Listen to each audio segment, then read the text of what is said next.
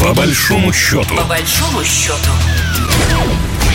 Здравствуйте, вы слушаете программу «По большому счету». Меня зовут Екатерина Шевцова. Напоминаю, нашу программу о самых важных экономических событиях, новостях, которые касаются нашего союзного государства. Накануне прошла Российская энергетическая неделя. Это было достаточно таким продуктивным а, мероприятием, в том числе там и белорусская делегация а, присутствовала очень масштабно, и выступал там мистер энергетики Беларуси Виктор Кранкевич. В общем, все было достаточно продуктивно. И вот сегодня хотелось бы поговорить об энергетике, тем более, что до конца года наши страны, Россия и Беларусь могут подписать договор о единой энергосистеме союзного государства. Вот сегодня поговорим о том, что э, даст это экономикам э, наших стран. Э, отразится ли это как-то на обычных гражданах, потому что это тоже важно. Одно дело, когда чиновники что-то между собой решают, другое дело, когда мы берем и открываем платежки и смотрим. Сегодня эту тему мы будем обсуждать с директором Фонда энергетического развития. Сергей Пикин у нас на связи. Сергей Сергеевич, здравствуйте. Здравствуйте. Вообще, ваше мнение о российской энергетической неделе, что там для вас было интересного? Давайте хотя бы ну, несколько буквально минут этому уделим, потому что события действительно важные, там было много заявлений, вообще это интересно все для специалистов, я думаю. Ну, вы знаете, самое главное, что по прошествии года наша энергетическая отрасль устояла, она продолжает работать, развиваться, а не просто стоять на месте. Проекты идут, проекты начинаются, никаких таких проблем существенных, ну, может быть, за исключением только газовой отрасли, а, не наблюдается идет добыча, идет выполнение тех соглашений по э, сделке ОПЕК, плюс по, по добровольному сокращению добычи. То есть здесь вопросов нет, и сейчас объемы продажи и нефти, и нефтепродуктов, они ничуть не меньше, чем это было год назад.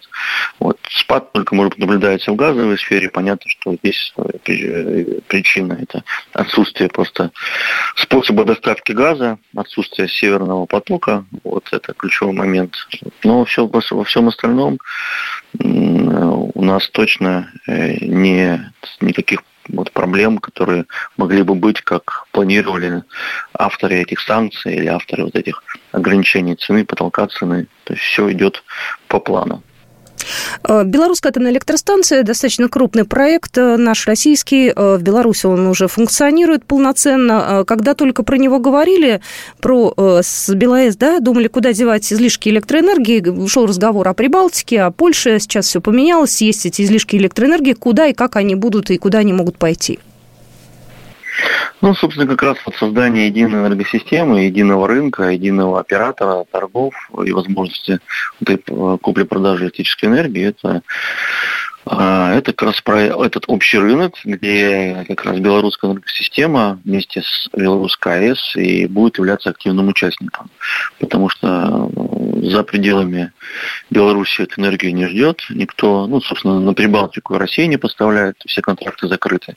Поэтому нам остается как раз торговля только внутри Э, общего рынка для дальнейшего развития, для большей интеграции. Потому что ну, ничего так не связывает политические системы, как экономика, а ничего не связывает экономику лучше, чем энергетические вопросы, потому что это самые серьезные такие, э, моменты интеграции. Если э, страны интегрированы с точки энергетики, то это наиболее, наиболее ну, серьезная основа, фундаментальная основа для дальнейших планов по интеграции. Когда мы говорим о едином энергетическом пространстве, что это такое? Вот таким простым языком я вас попросил для обывателя объяснить. Ну, собственно, единое пространство, оно состоит из нескольких пластов. Есть а, единый рынок электрической энергии, то есть когда идет купля-продажа энергии, произведенной в Беларуси, и в России, в рамках одного пространства, и идут торговые сделки э, с поставками энергии из Беларуси в Россию, ну и, возможно, из России в Беларуси тоже в зависимости от того, кто предложит лучшие условия. Это первый пласт. Второй пласт, то, что особенно нужно белорусам, это газовая сфера.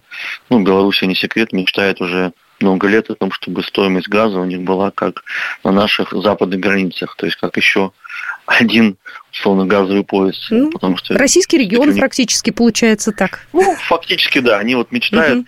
может быть, пока не стать российским регионом, но иметь э, вот, э, вот эти преимущества российского региона через общий газовый рынок. Он будет попозже, чем рынок электрической энергии, но вот эта мечта глобальная, она остается, это как раз основная цель их э, энергетической интеграции.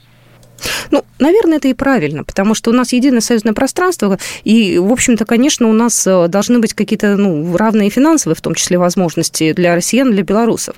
Э, знаете, оказывается, ведь у нас э, создание объединенной энергетической системы, электроэнергетической системы, такое соглашение о создании было подписано в 99 году. Столько лет у нас ушло для того, чтобы это заработало. Это вот почему не могли решить раньше? В чем были основные проблемы и в чем сейчас у нас действительно такой благоприятный для этого период? Ну, смотрите, раньше просто энергосистема Беларуси была дефицитна, потому что они работали исключительно на нашем газе, а, газовой электростанции.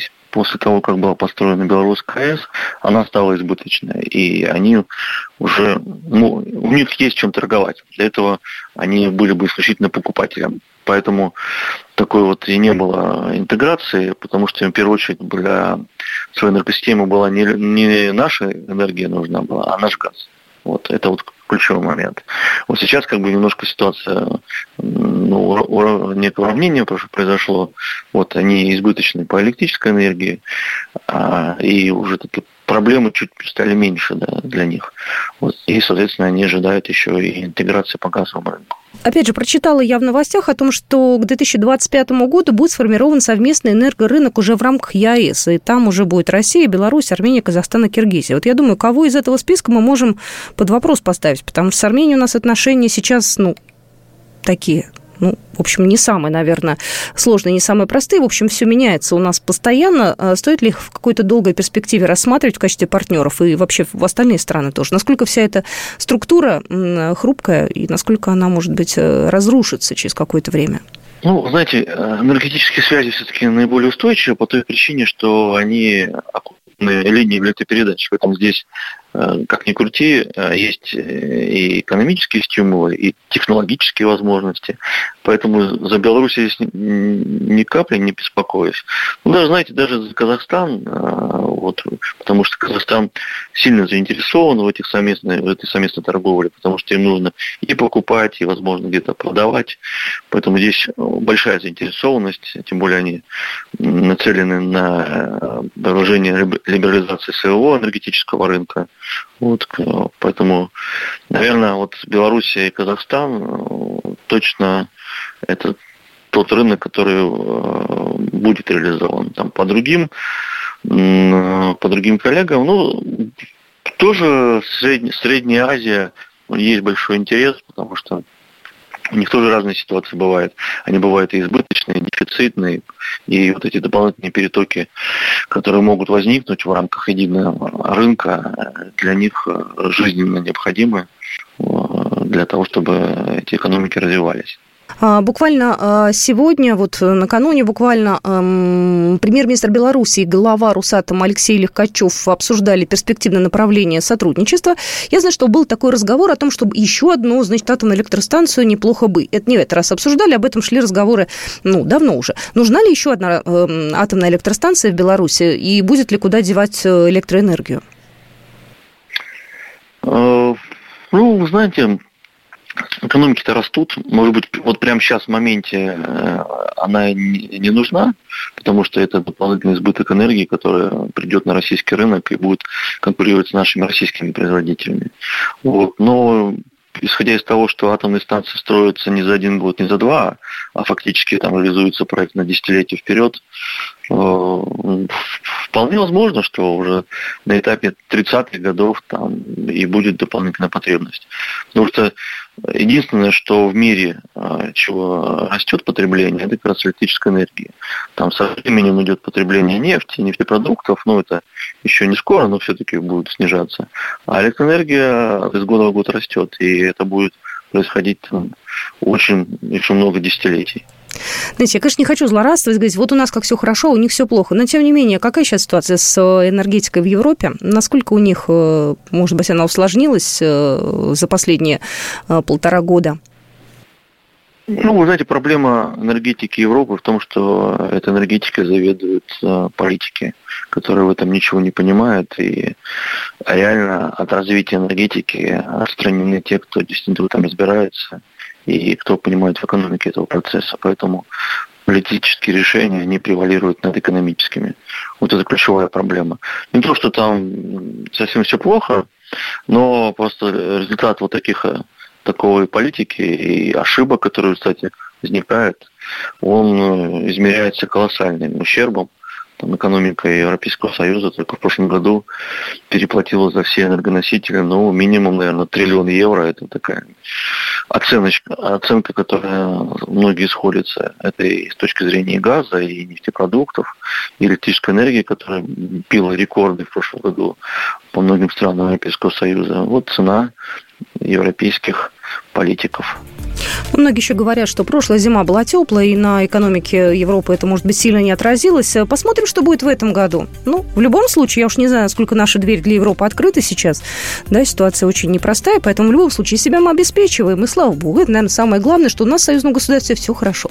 Спасибо большое. А, директор Фонда энергетического развития Сергей Пикин был сегодня в нашем эфире. Спасибо большое, Сергей Сергеевич. Да, пожалуйста. Свидания. Программа произведена по заказу телерадиовещательной организации Союзного государства. По большому счету. По большому счету.